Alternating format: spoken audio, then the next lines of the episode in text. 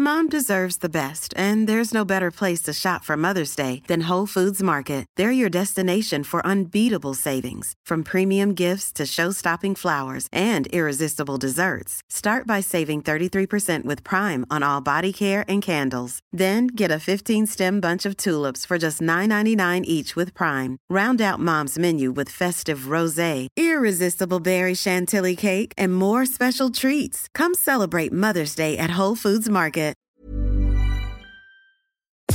Nous sommes en guerre. Moi, moi, je, personnellement, je m'étouffe. Accélère Accélère Ils sont aux ordres du pognon Faut laisser la star tranquille. Choisir sa mort, suicide assisté, euthanasie, tous ces mots sont au cœur de l'actualité ces derniers jours et c'est un sujet qui nous concerne tous. Vous allez donc voir pourquoi. Salut c'est Hugo, j'espère que vous allez bien. On est parti ensemble pour une nouvelle plongée dans l'actualité en une dizaine de minutes.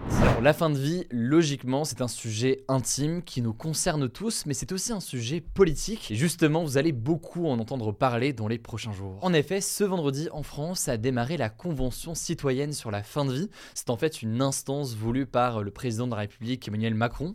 Ça marche en fait sur le même modèle que la Convention citoyenne sur le climat qu'on a pu avoir il y a quelques mois, où euh, des citoyens français avaient été euh, tirés au sort, des citoyens français de tout âge et de tout euh, milieu social, et ces citoyens avaient participé à des échanges et des discussions sur la question du climat. Alors là, en l'occurrence, il n'est pas question de climat. Les 175 citoyens tirés au sort pour la Convention sur la fin de vie vont devoir réfléchir si oui ou non il faut changer la loi concernant euh, l'euthanasie ou encore le suicide assisté.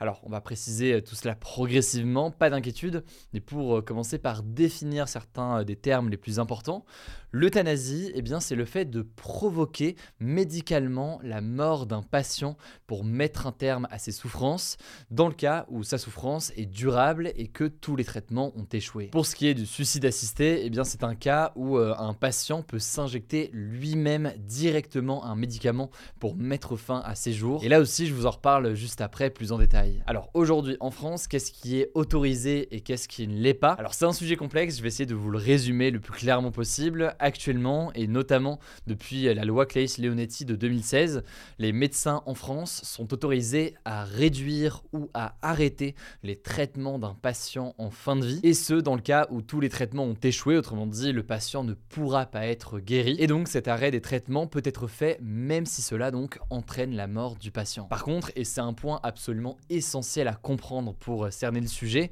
cela se fait à condition si et seulement si le patient en a exprimé sa volonté, soit il l'a exprimé euh, directement lui-même, soit eh bien il l'a confié à un proche de confiance. Et ça c'est donc ce qui est autorisé en France, arrêter ou ralentir euh, les traitements dans ce genre de situation précise, c'est ce que l'on appelle l'euthanasie passive. Et l'euthanasie passive ne doit pas être confondue avec l'euthanasie active. En fait, avec euh, l'euthanasie passive en France, c'est donc un arrêt des traitements, alors qu'avec l'euthanasie active, c'est autre chose. En fait, c'est l'administration d'un médicament qui entraîne la mort.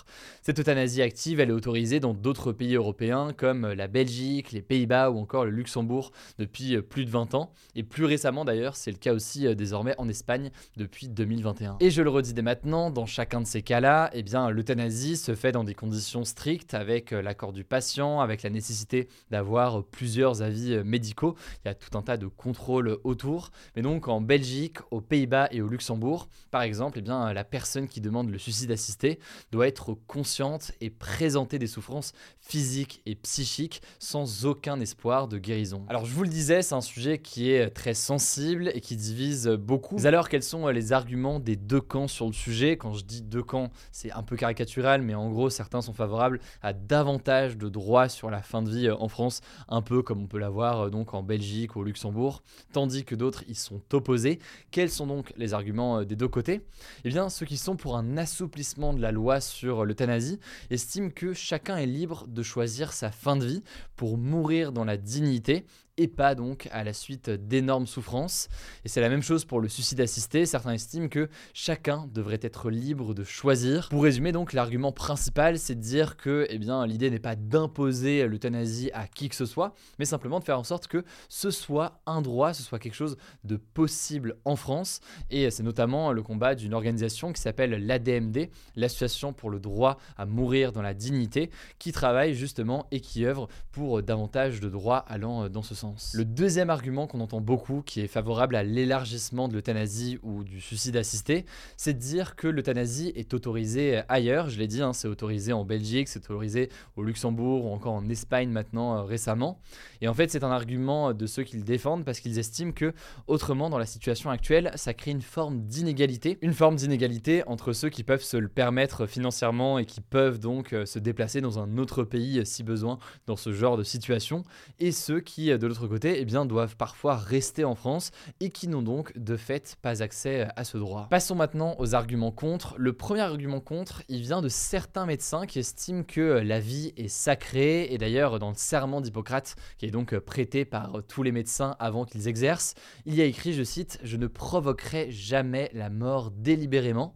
Certains estiment donc que c'est leur devoir en quelque sorte de maintenir les patients en vie, même en cas de maladie incurable ou alors de souffrance du patient importante. Un patient donc qui pourrait vouloir lui-même mettre fin à ses jours. A noter au passage que cette question a aussi une dimension religieuse. En effet, certains estiment que eh bien, l'euthanasie ou le suicide assisté n'est pas compatible avec des valeurs véhiculées dans certaines religions. Le deuxième argument de ceux qui ne sont pas favorables à un élargissement du droit à l'euthanasie, etc., c'est le risque que eh bien, on se retrouve dans des situations floues avec euh, parfois des morts qui auraient pu être évitées ou alors qui ne seraient pas souhaitables.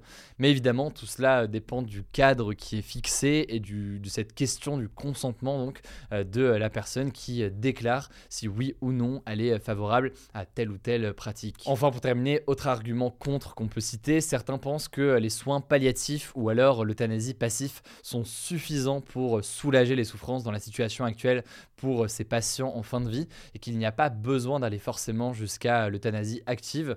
Je rentre pas dans les détails de ce que l'on appelle les soins palliatifs et de leur utilisation euh, en France aujourd'hui, mais si vous voulez plus d'informations euh, là-dessus pour bien comprendre toutes euh, les nuances, je vous mets un lien dès maintenant directement en description. Mais alors, je vous le disais, c'est une question forcément politique. Qu'en pense Emmanuel Macron? Eh bien, il s'est déjà montré plutôt ouvert à une évolution de la loi, et pour certains, il serait même intimement favorable à l'euthanasie active sous certaines conditions.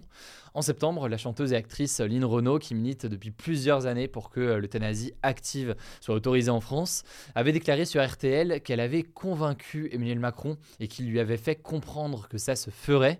Mais en public, eh bien Emmanuel Macron aujourd'hui se montre beaucoup plus prudent. Autrement dit, dur donc de savoir ce qu'il en sera, quelle est sa position et ce qu'il en sera aussi du coup de la position de son parti à l'Assemblée nationale. Dans tous les cas, vous l'aurez compris, c'est un sujet qui est extrêmement euh, compliqué et complexe pour plusieurs raisons.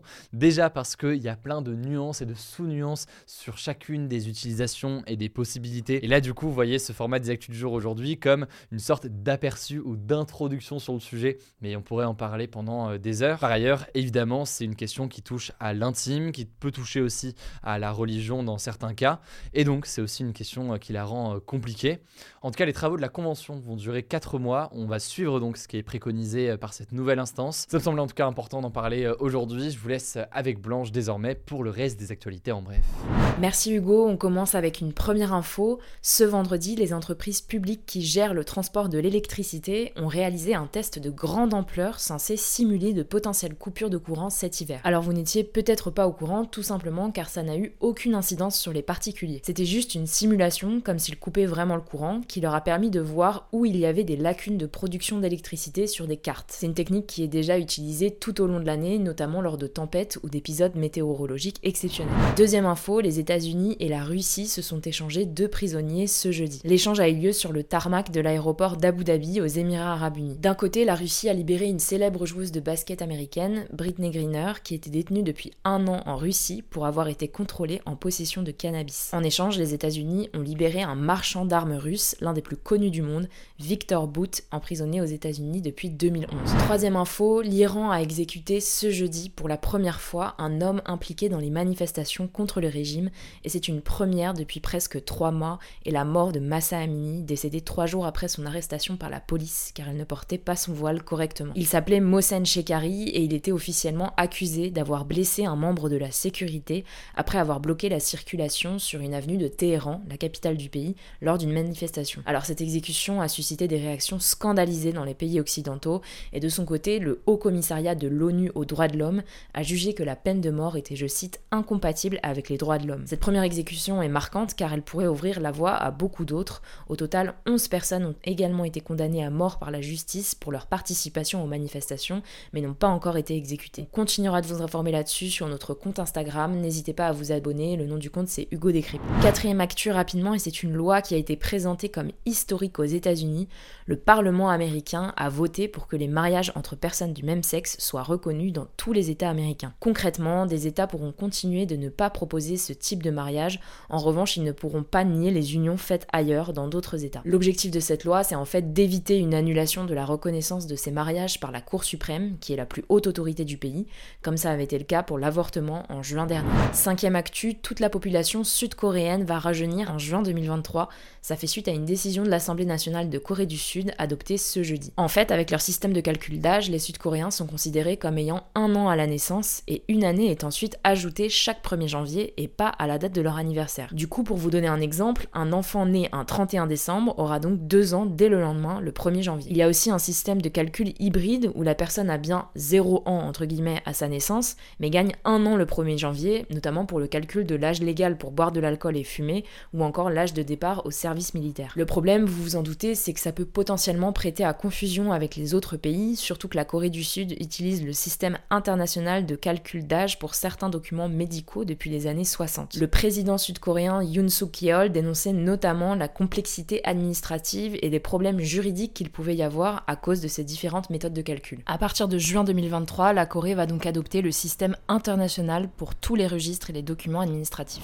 Enfin, dernière actu, comme chaque année, le moteur de recherche Google a sorti son classement des tendances de recherche les plus populaires en 2022 en France. Alors c'est l'Ukraine qui est arrivée à la première place de la tendance de l'année de Google et Vladimir Poutine, le président russe, qui a été la personnalité publique la plus recherchée. Concernant les questions les plus posées, eh bien ce sont les interrogations autour des élections qui dominent le classement. On y trouve par exemple c'est quoi les législatives, comment vérifier son inscription sur les listes électorales ou encore NUPES, c'est quoi. Enfin, on retrouve pas mal d'interrogations sur le quotidien, donc sur les pénuries d'essence par exemple, mais aussi sur l'inflation, avec des recherches comme où trouver de l'essence, cas contact, que faire, ou encore coupure d'électricité. Alors j'ai pas pu tout vous lister car il y a énormément de catégories, mais je vous mets les classements en description si ça vous intéresse. Voilà, c'est la fin de ce résumé de l'actualité du jour. Évidemment, pensez à vous abonner pour ne pas rater le suivant, quelle que soit d'ailleurs l'application que vous utilisez pour m'écouter. Rendez-vous aussi sur YouTube et sur Instagram pour d'autres contenus d'actualité exclusifs. Écoutez, je crois que j'ai tout dit, prenez soin de vous et on se dit à très vite.